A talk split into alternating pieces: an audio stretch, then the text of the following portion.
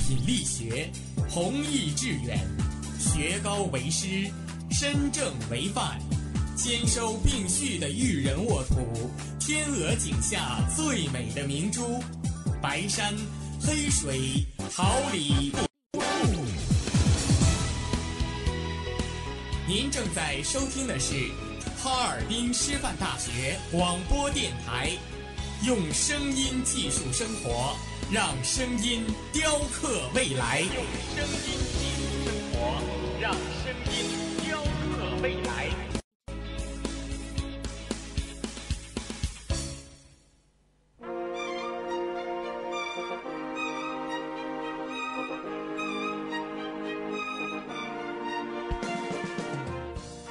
春华秋实，桃李不言。炫动之声，无限精彩。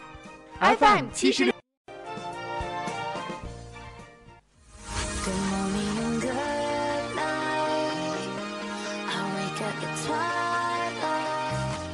让电波在空中回响，让声音重塑梦想。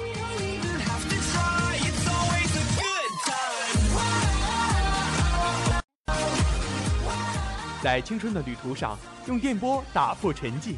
在年少的岁月里，让声音尘封迷茫。我的快乐源泉，我的青春宣言。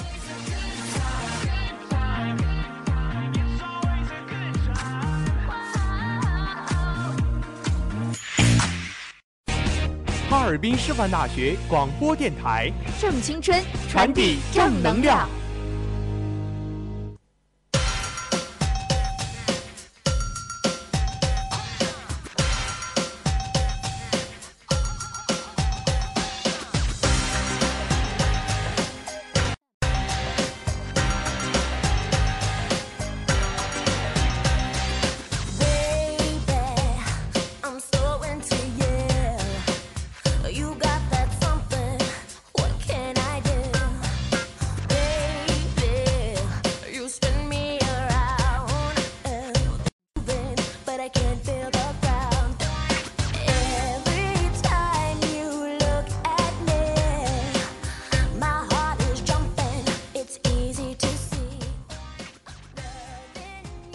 我们是发现者，为您寻找社会大事小情；我们是传播者，为您新趣事，聚焦最热话题，探寻事件真谛。快乐广播，快乐生活。这里是调频七十六点二兆赫，哈尔滨师范大学广播台，每天中午为您带来的资讯零距离。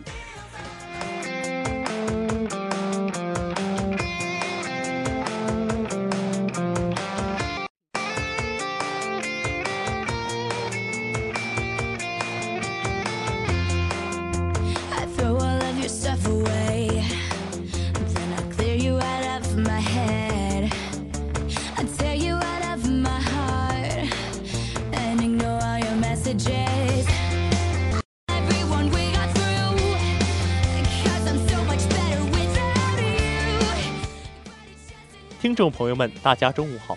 今天是二零一七年三月二十八号，星期二，农历三月初一。欢迎大家的准时相约，我是播音陈硕，感谢大家的准时守候。大家好，我是舒宁，代表直播间里每一位辛勤工作的广播人员，感谢您的准时收听。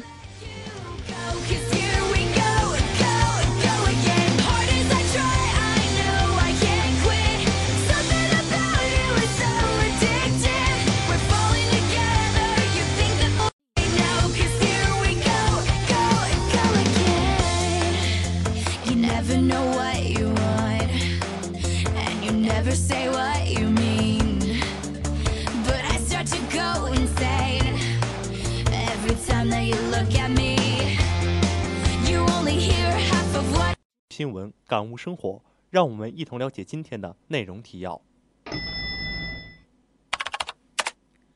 李克强出席中国澳大利亚经贸合作论坛并发表演讲。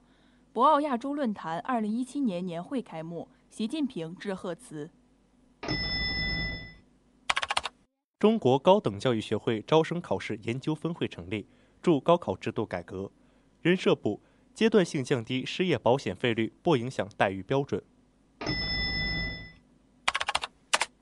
尹正模仿张国荣演《霸王别姬》，张丰毅触景生情，张嘉译则白鹿原碰上好戏机会不多。欢娱影视公布片单，《朝歌》《凤求凰》曝光片花。二零一七年全团社会联络工作培训班在井冈山基地举办。央视重点报道授予计划、青年之声、精准扶贫职业教育北京等。预知详情，请锁定资讯零距离。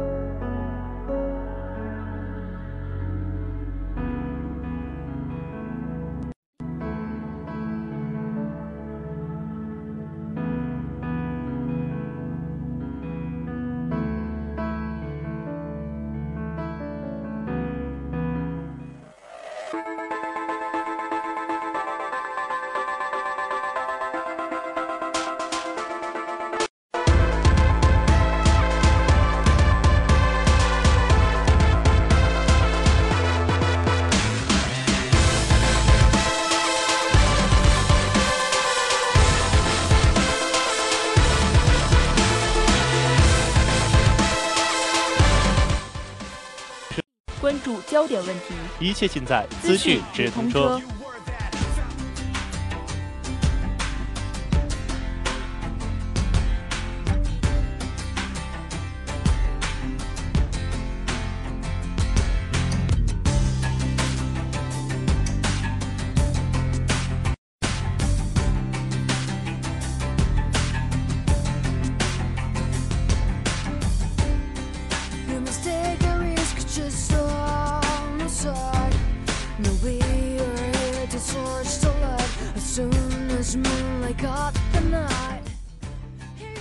李克强澳大利亚经贸合作论坛并发表演讲。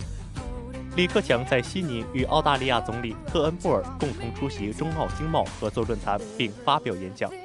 李克强表示，中澳建交四十五年来，双边关系逐步迈入成熟稳健的发展轨道。二零一四年，习近平主席称中澳关系提升为全面战略伙伴关系。当前，中澳双边贸易稳定增长，双向投资更趋活跃，人文交流日益密切，既给双方人民带来实实在在的利益，也有力促进了彼此经济稳定增长。这种基于优势互补、互利共赢的合作而持久，能够经受国际风云变幻的考验。李克强指出，当前国际政治经济格局正在经历深刻复杂变化。不稳定、不确定因素明显增加。中国作为世界上最大的发展中国家，首要任务是集中力量促进经济社会健康发展，不需要长期和平稳定的外部环境。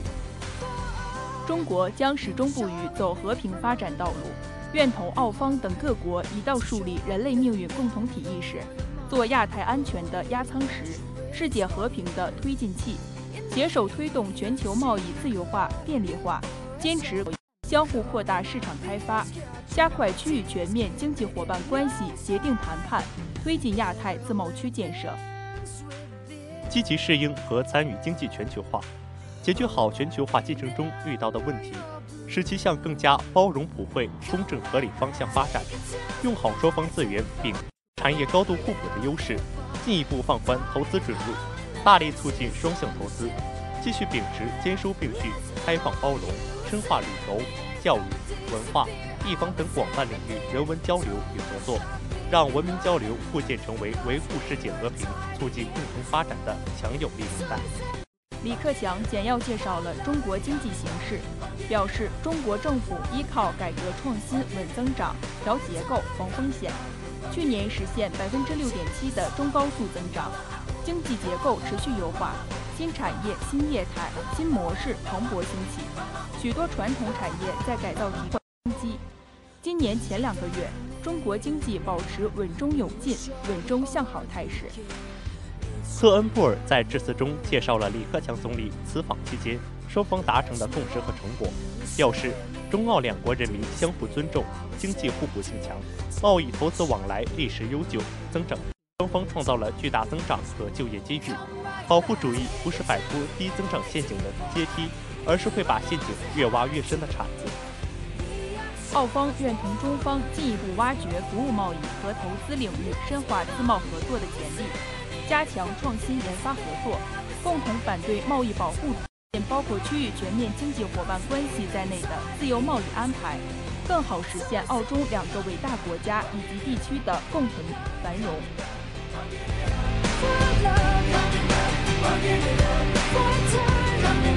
Bugging it up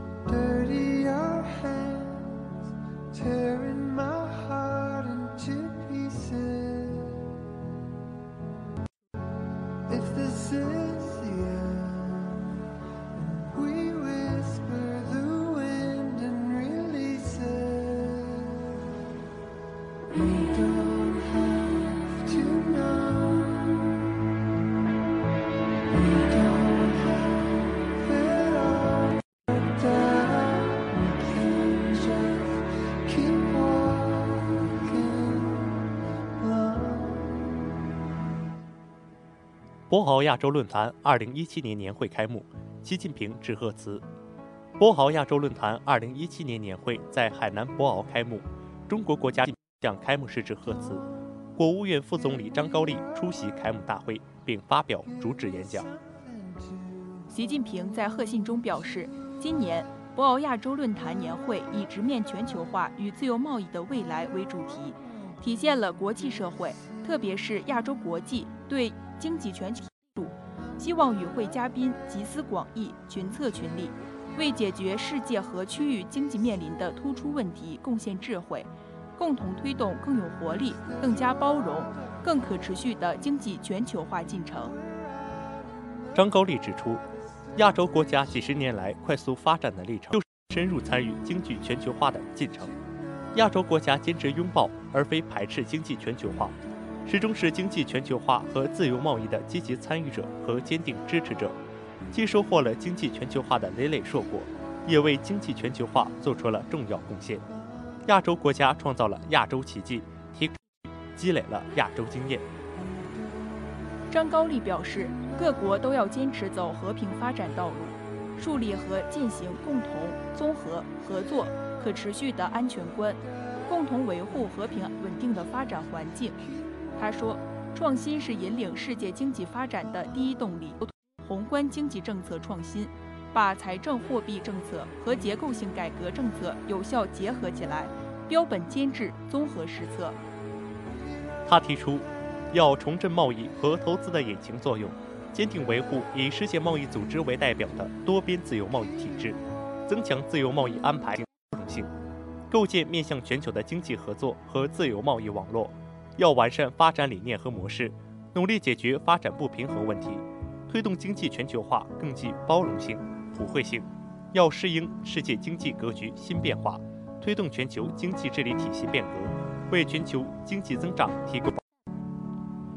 博鳌亚洲论坛秘书长周文重主持开幕式，论坛理事长福田康夫致辞，马达加斯加总统艾里、密克罗尼西亚联邦总统克里斯琴、尼泊尔总理普拉昌达、阿富汗议会长老院主席穆斯利姆亚尔、缅甸副总统吴芬发表演讲。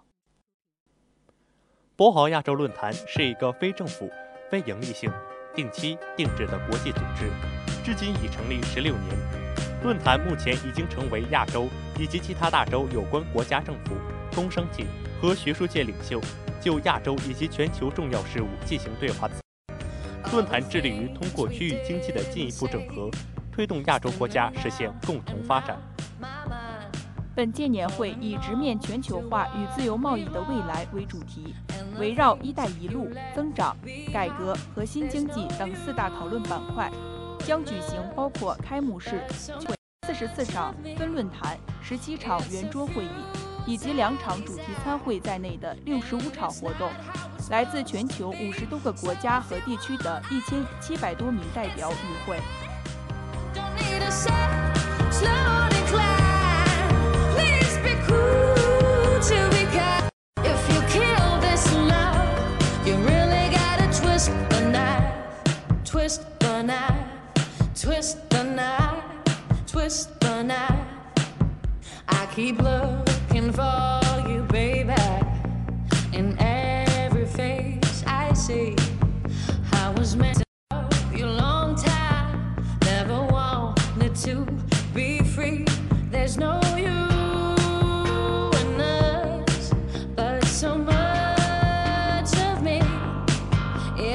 you.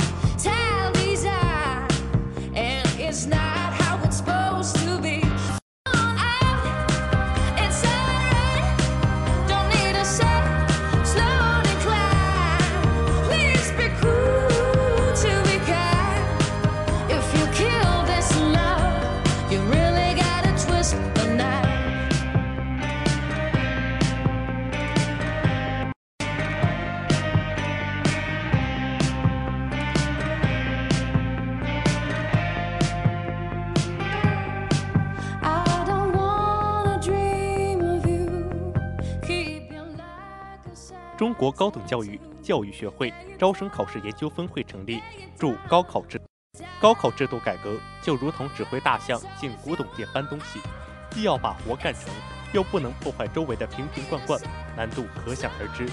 在西安召开的高校招生考试新模式的探索与实践高端论坛上，教育部考试中心副主任于涵如是说。从一复高考招生至今，中国考试招生制度不断改进完善，初步形成了相对完整的考试招生体系。二零一四年，中国国务院出台《关于深化考试招生制度改革的实施意见》，全面深化考试招生制度改革，并在上海、浙江两地。据介绍，随着高考综合改革试点的不断推进，给学生、中学、大学都带来了诸多挑战。对学生来说，选考科目选定后变更代价大，进入大学后转专业更加困难；对中学来说，由于选考科目组合繁多，中学学模式等面临结构性调整和变革。对大学来说，由于课业难度不同，理化生等科目有可能被削弱，入校学生的理化生等科目的知识基础有可能下降。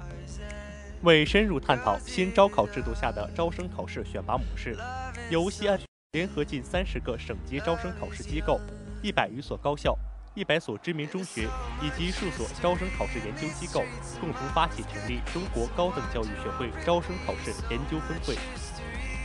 分会首任理事长郑庆华介绍，分会将主要在高校招生选拔方式方法和高等教育衔接。中学素质教育和高校人才培养融合，拔尖人才选拔方式方法、考试选拔工作的专业化等方面开展研究，推进会员单位的交流与合作，为中国招生考试制度改革建言献策。分会不定期交流、协作和研究机制，为会员单位发声与合作提供平台。根据分会管理办法。分会是会员自愿结成的全国行业性、学术性和非营利性社会组织，将在中国高等教育学会的领导下开展工作。该会将通过研究学生、中学和高校在新制度下面临的挑战及困难，借鉴国际高等学校人才选拔模式，开展多层次、多角度的研究工作，积极提供解决方案。为新一轮考试招生制度的综合改革顺利进行提供的依据。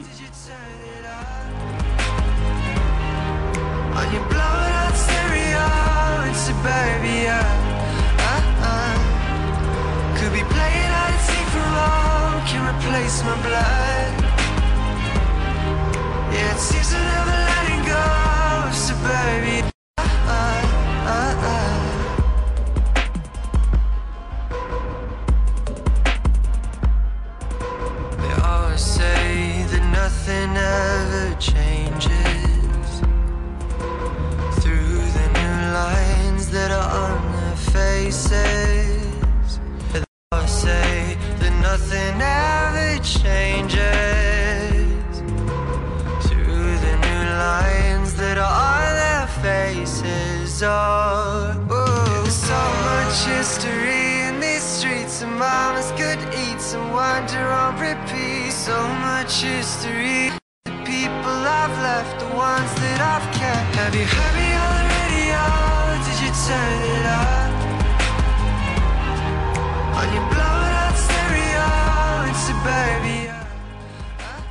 人社部阶段性降低失业保险费率不影响待遇标准。人社部人今日表示，降低失业保险费率绝不会影响失业保险待遇标准，绝不会影响失业保险待遇按时足额发放。经国务院同意，人社部、财政部联合印发《关于阶段性降低失业保险费率有关问题的通知》，自二零一九起，决定失业保险总费率为百分之一点五的省，可以将总费率降至百分之一，降低费率的期限执行至二零一八年四月三十号。二零一五年三月和十月，国务院先后决定降低失业、工伤和生育三项保险的费率。国务院决定阶段性降低企业职工基本养老保险和失业保险费率。据上述负责人介绍，从目前执行情况看，降费总体效果较好。截至二零一六年年底，为企业降低成本约一千三百五十亿元，其中企业职工基本养减收约二百亿元，失业保险基金减收约九百亿元，工伤保险基金减收约一百五十亿元，生育保险基金减收约一百亿元，有效地降低了企业成本，促进了实体经济发展。目前，失业保险还具备一定的降费空间，且两次降低费率后，虽然征缴收入大幅下降，但基金运行总体较为平稳。截至二零一六年底，累计结余五千二百三十五亿元，具备一定的降费条件，可以考虑再次降低费率。上述负责人说。这位负责人强调，降低失业绝不会影响失业保险待遇标准，绝不会影响失业保险待遇按时足额发放。国务院决定阶段性降低失业保险费率，经过科学测算，充分论证。同时，国务院对阶段性降低失业保险费率提出了明确要求。当前为一点五的省份，要在确保失业保险金按时足额发放、稳岗补贴政策顺利实施的前提下，将总费率再降低零点五个百分点。具体方案由省级人民政府根据本地基金结余情况确定。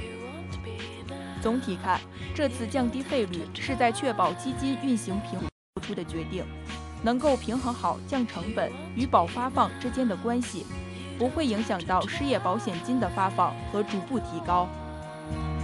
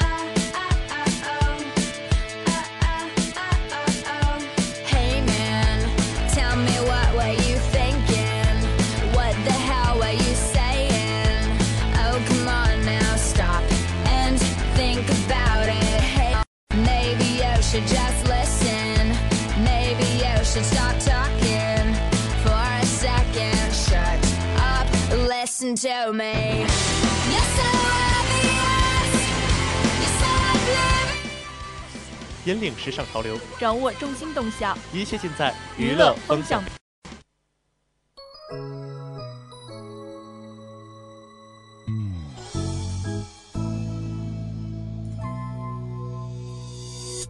铭记一眼是初见少年，转身在樱花绽放时，手中刀剑握紧更坚决，只为出征相遇那天。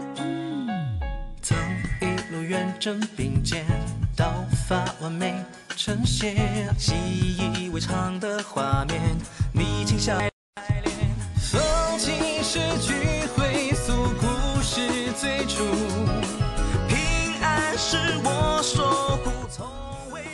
尹正模仿张国荣演《霸王别姬》，张丰毅触景生情。浙江卫视热门真人秀《王牌对王牌》新一期力邀张丰毅尹正演电影《霸王别姬》。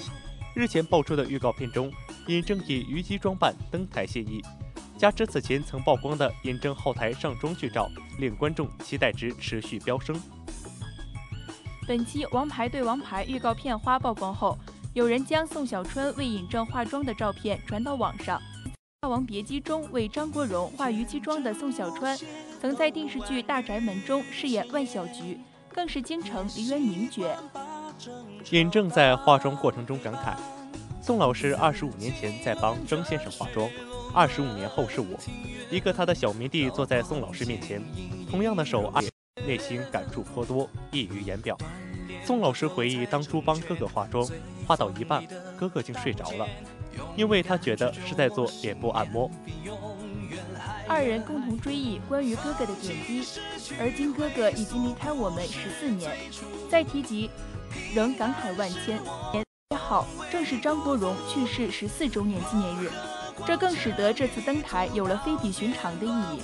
此番演绎偶像经典角色，多了一分仪式感。因正出演电视剧《爱在风起云涌时》中粤剧名伶方俊生，就曾经将张国荣扮演的十二少和程蝶衣参考。此次接到节目组邀请出演张国荣经典作品《霸王别姬》，印证表示，能有幸模仿哥哥，对于作为演员的自己来说很激动，也非常荣幸。另一方面，哥哥饰演程蝶衣深入人心，自己资历尚浅，不敢说模仿，只希望以独特方式来怀念。而在爆出的预告片中，虞姬自刎的片段，满眼悲悯，分不清是与霸王依依惜别，还是尹正与哥哥在人物中交流感情，引在场王牌特工不禁触景生情。张丰毅老师更是感叹：二十五年实在是太长了，生出很多感慨。要热爱生活，热爱生命。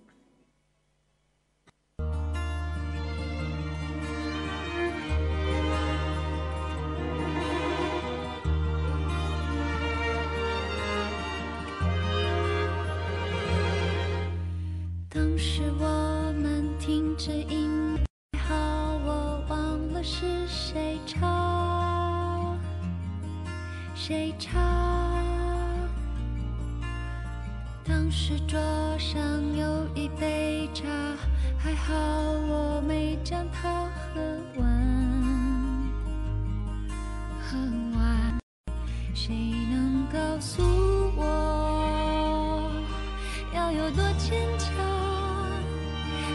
感念念不忘？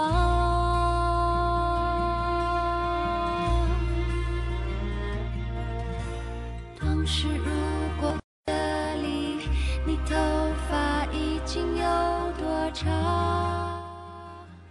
张嘉译谈《白鹿原》，不为挣钱，碰上好戏机会不多。由刘进执导，张嘉译、何冰、秦海璐、刘佩琦、雷佳音、翟天临、李沁、吉他等主演的史诗大剧，于四月十六号登陆江苏卫视。该剧改编自茅盾文学奖获得者陈忠实的同名长篇小说，讲述白姓和陆姓两大家族祖孙三代之间恩怨纷争的故事。实力演员张嘉译不仅主演白鹿村村长白嘉轩，而且还担当该剧的艺术总监。的张嘉译对白鹿原有着特殊的情感，无论从表演还是服化道上，都倾注了大量的心血。目前他在接受媒体采访时介绍，这次我们一定要拍出原汁原味的陕西风味，不为挣钱，为作品。长篇小说《白鹿原》问世二十多年，受各界关注，先后被改编为秦腔、话剧、舞剧、电影等多种艺术形式。虽然张丰毅饰演的电影版白嘉轩珠玉在前，但张嘉译对出演这一角色仍十分有信心。我作为陕西人，对白鹿原有着独特情感。这次我们一定要原味的陕西风味。导演刘慧宁也直言，白嘉轩这个角色非常适合张嘉译，他积累的人生厚度可以和白嘉轩这个角色对话。除了张嘉译、高大良演绎组长白嘉轩，何冰、秦海璐、刘佩琦等实力派戏骨的集体飙戏也令观众。很多演员都是我自己去谈的。张嘉译表示，自己跟着导演使劲跟人拍胸脯，大部分投资都花在制作上，演员片酬就没有那么多。唯一能向人家保证的就是拿出一部好作品。回头看，曾经带到谁的心，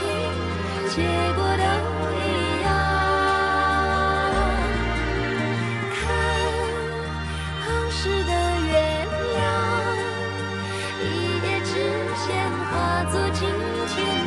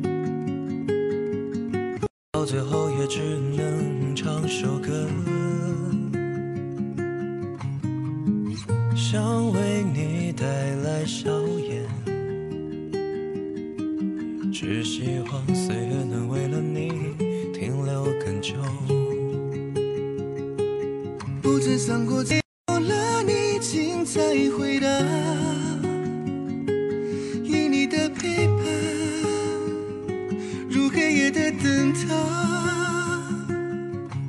请答应我，别独自的。欢娱影视公布片单，朝歌、凤求凰曝光片花。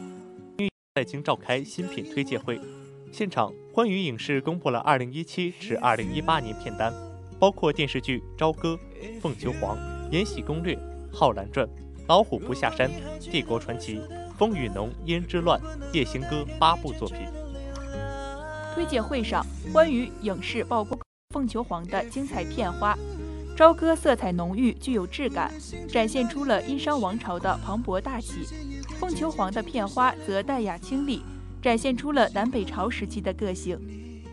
据悉，其中重点推介项目《浩然传》已经与腾讯视频达成战略合作。企鹅业务总经理、腾讯视频版权合作部总经理韩志杰介绍称，《浩然传》描述了一个传奇女子的成长史，内容有爱情，也有战争，更有奇谋，还有韬略。希望通过精致而又投入的项目，跟欢娱影视进行更深入的合作。《帝国传奇》改编自被销量传奇的改革史著作《绝版恭亲王》，原作者著名学者雪尔现场向于正抛出橄榄枝，希望其能在《帝国传奇》中客串一把恭亲王的岳父。活动现场，欢娱影视也向大家公布了合力共赢的战略计划。目前，欢娱的体培养与经济、年轻编剧工作室、影视宣传、衍生品开发与对接、发行等。未来，欢娱会把视角放宽至培养编剧、导演、摄影师、造型师等行业的中坚力量，为公司储备多维度人才，打造全方位生态链。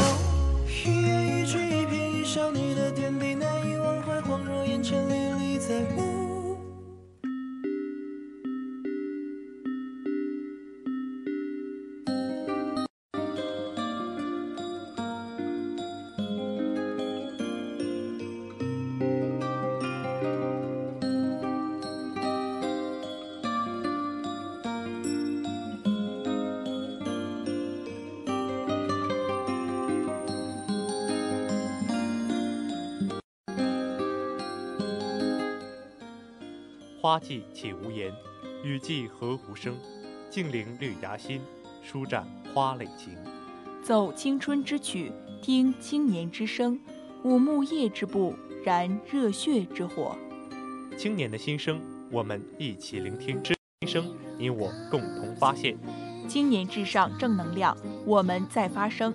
让我们共同走进今天的青年之声。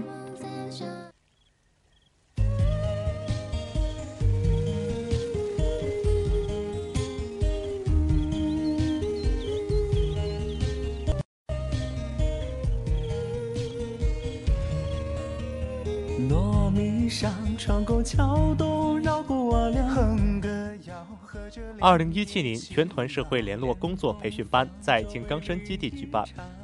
二零一七年全团社会联络工作培训班在全国青少年和教育基地举办，团中央书记处书记徐晓出席会议并讲话。徐晓强调，加强社会联络工作是共青团参与社会治理创新的重要举措，是共青团适应青年群体变化的急迫要求，是共青团落实改革攻坚任务。各级团组织要着眼大局，把握大势，充分认识新形势下加强共青团社会联络工作的重要意义，进一步增强工作责任感、使命感。央视重点报道：授予计划青年之声精准扶贫职业教育在北京公益行动。青年之声，一个家庭圆一个梦想，精准扶贫职业教育北京公益行动在京举行。一百个爱心家庭一对一结对帮扶一百名贫困学生，多家爱心企业和社会组织参与贫困学生帮扶行动。据了解，此次活动一经启动，便受各界的广泛关注与一致好评。活动当天，朝闻天下直播授予计划青年之声“一个家庭圆一个梦想”精准扶贫助学行动，用镜头记录爱心互动的点滴瞬间。感召慈善精神，传播公益力量。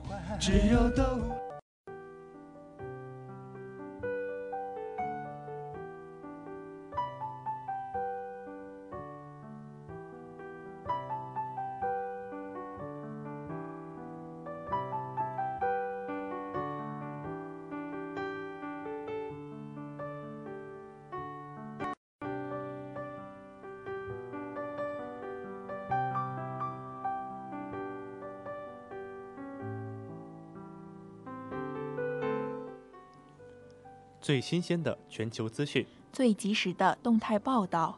正午时光，资讯零距离，陪您一同度过。正午讯与您零距离。播音陈硕、司书宁，监制刘月，编辑何山，导播郭子轩。感谢大家的准时收听。周四同一时间，我们不见不散。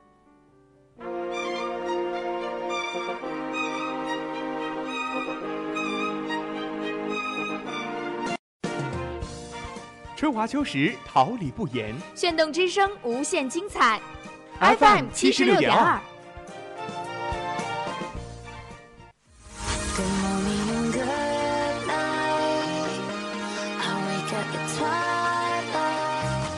让电波在空中回荡，重塑梦想。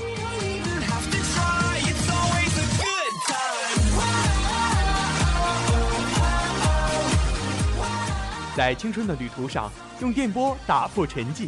在年少的岁月里，让声音尘封迷茫。我的快乐源泉，我的青春宣言。